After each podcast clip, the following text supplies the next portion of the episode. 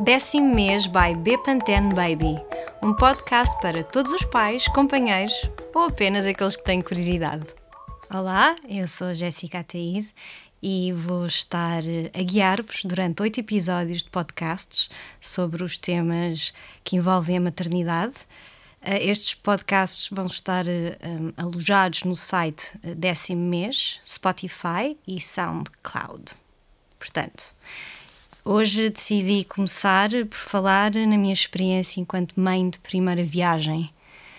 Um, quando eu ouvia mãe de primeira viagem, antes confesso que revirava um bocadinho os olhos uh, e agora já percebo exatamente porque é que o dizem, porque é sem dúvida uma viagem do caraças. um, eu nunca escondi que a minha gravidez foi bastante complicada e foi bastante público.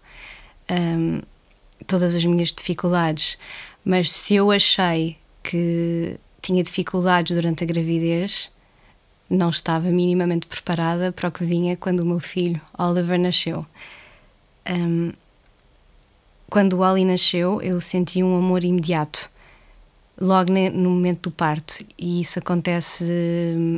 Aliás, isso nem sempre acontece a todas as mulheres, e, e isso é um tema que eu acho que um bocadinho mais à frente deveríamos falar, mas não é já. uh, eu apaixonei-me logo pelo meu filho e tinha muitos planos e expectativas daquilo que eu iria ser enquanto mãe. E confesso que a partir do momento que eu fui para casa e agora quase a chegar aos nove meses do meu filho, tudo aquilo que eu achava que ia fazer, não fiz.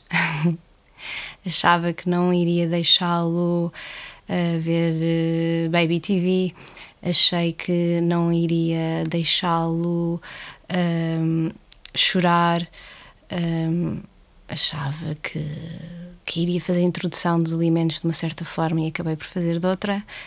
Um, achei que ia ser muito mais liberal e livre enquanto mãe e não fui.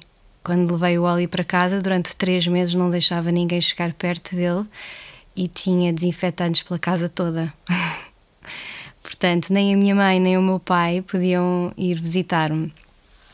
Uh, por isso, uh, esta história de mãe de primeira viagem faz sentido, porque nós vamos ao encontro de uma nova vida que uh, nada nos tinha preparado, preparado para tal. Eu acho que o que pelo menos o que eu senti foi que o excesso de informação de pessoas que tinham filhos ou de família nunca foi muito positivo para mim. Toda a gente tem uma opinião, toda a gente diz como é que devemos fazer as coisas, como é que não devemos fazer as coisas, e eu acho que não há nada como o nosso instinto. Uh, no meu caso, eu senti que não, não devia receber visitas e que devia viver aqueles três meses na, naquela bolha e, que, e criar um, um bonding, aquela ligação com o meu filho, e não me arrependo minimamente. Talvez agora já acho um bocadinho mais exagerado, esterilizava tudo e mais alguma coisa a toda a hora. Hoje em dia a Xuxa cai ao chão. e se tiver água por perto é desinfetado, senão é, é o sistema imunitário do meu filho que está que tá a melhorar e, e a existir. As coisas mudam muito.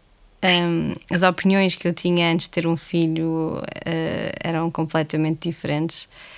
Uh, eu achava sempre que eu, eu iria ser eh, muito mais tranquila e não fui. E isso acontece a muitas mulheres. Um, há, há sem dúvida uma importância grande da família e eu sinto que a minha família, a partir do momento que eu tive um filho, uniram-se muito mais. E, e foi a primeira vez na minha vida que eu senti que um, eu estava aberta a ter uma relação muito mais uh, uh, fechada com a minha família. Sempre, sempre fui muito de, dos amigos, e os amigos são a família que nós escolhemos, mas a verdade é que quando o meu filho nasceu, eu quis ter a minha mãe por perto. Eu quis ter o meu irmão, uh, e infelizmente já não tinha os meus avós, mas um, uma das coisas que eu mais tenho pena na minha vida é de não. De, de, de, de, o meu filho não poder conhecer os avós. Um, e acho que a família ganha outra, outra importância, pelo menos para mim ganhou. Agora, claro que há coisas que a minha mãe faz e que diz e que me chateiam e que me fazem revirar os olhos porque acha que eu devia fazer assim ou assado. E o que eu digo muitas vezes à minha mãe é: a mãe, está bem, faz, mas faz quando eu não estou a ver. Para não criar uma, uma chatice. A minha mãe, por exemplo, há dois dias atrás, queria dar uma batata frita ao meu filho com sal.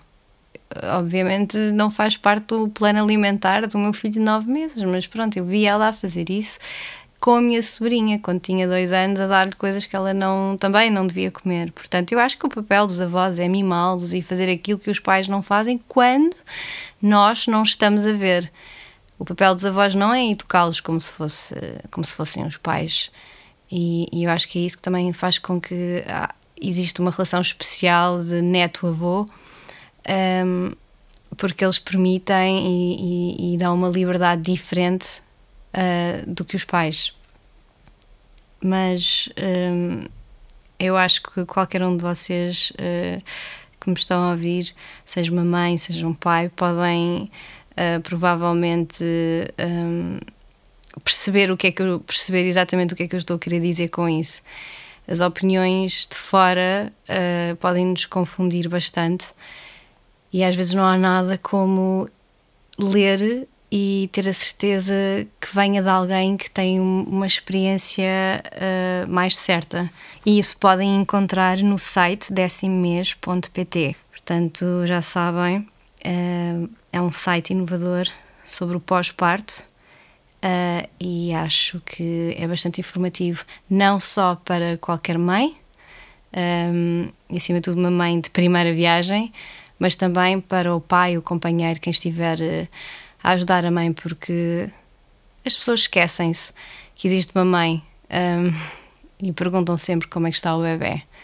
E isso faz uma grande diferença uh, nas nossas vidas quando as pessoas se preocupam também com o bem-estar da mãe. Como se diz, uh, os pais têm de estar felizes para o bebê também estar. Espero que tenham gostado deste podcast.